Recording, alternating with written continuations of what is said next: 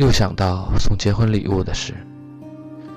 愿是岁月静好，现实安稳。最喜欢的两句话，到时候贴在礼物上送给他，因为自己已经用不上了。还有很多话想跟他说。如果有一天你过不下去了，来找我也可以，我等着。在他心里埋下种子，让他内疚。让他时时刻刻念着我的好，让他知道自己还有后路可以走，所以会受不了委屈。等一有机会，这粒种子就会生根发芽，然后我去收割。可是也很想对他说：既然决定结婚，以前的事就不要再想，安心过日子。融合进主流认可的生活方式，这样会轻松得多，何尝不是另一种幸福？何况，这其中还牵涉到另一个女人，算起来，她才是最无辜的那一个。我在这两种想法中摇摆不定，无从选择，最终还是自私的给他发去了短信。我等你到三十五岁，如果到那时你还不来，我就找别人了。我不无辜，可是我也没有罪，我只不过是喜欢着一个人。死生契阔，与子成悦，执子之手，与子偕老。实在是最悲哀的一首诗。生与死与离别，都是大事，不由我们支配的。比起外界的力量，我们人是多么小，多么小。可是我们偏要说，我要永远和你在一起，一生一世也不分开，好像我们做得了主似的。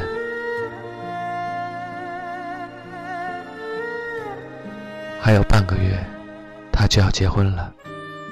离他搬出去，也已经过了一周。没有再见过面，也没有回复我的短信。不知道他看了有什么感想。走到今天这一步，我谁也不怨，因为早就已经有所觉悟，早就抱着多一天。自己就赚到了的想法。这几年的快乐和幸福是偷来的，现在到了还回去的时候，我也不想指天画地的说这个社会不公平，又有什么用呢？我向来是怯懦的人，没有做斗士的决心和勇气，所以隐藏在角落里，尽量。不引人注意的活着，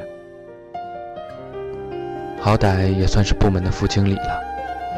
在他搬出去的那天，还是有很多人来帮忙的。下属、搬家公司。我坐在客厅的沙发里看着，在进进出出的人群当中很醒目。有人叫我搭把手，我装作没听到，已经极力控制了。可是脸色还是忍不住变得很难看。那些下属大概以为我们的关系很糟，在开了两句玩笑后，看我没接话，笑起来也很敷衍，就不再理会我了。电视、电影上经常演，离别的时候，闲杂人等会自动消失，单留下两位主角。可是直到最后一次。所有的东西都已经搬下去了，他要跟过去收拾新房。那些下属又吵着让他请客，我们始终没有单独说话的机会。我坐在沙发里，仔细捕捉着楼下的动静。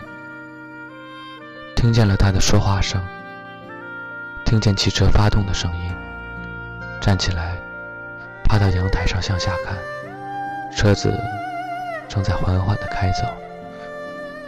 我看着他开上马路，看着他被别的楼房挡住，看着他，直到再也看不见。他遗留下来的纸张、杂七杂八的垃圾都清理干净，又找来很多的衣服泡进水盆里，再把所有的玻璃都擦了一遍。我得找些事来做。他一直对自己的同志身份相当的抗拒。有时候我会想，假如没有我，他一定会喜欢上某个女孩子。他也从来没说过喜欢我。虽然我们生活在一起，虽然我们经常做爱，这句话他也没说过。仿佛这句话一说出来，就是亲口承认了自己的身份。我也没对他说过，只是写信的时候写过一两次。觉得“我爱你”这几个字说出来会难为情。这一个星期的睡眠状况差到了极点。明明很累，躺在床上会陷入半睡半醒、昏昏沉沉的。偶尔听到一点大的声音，或是突然想起他，想起以前。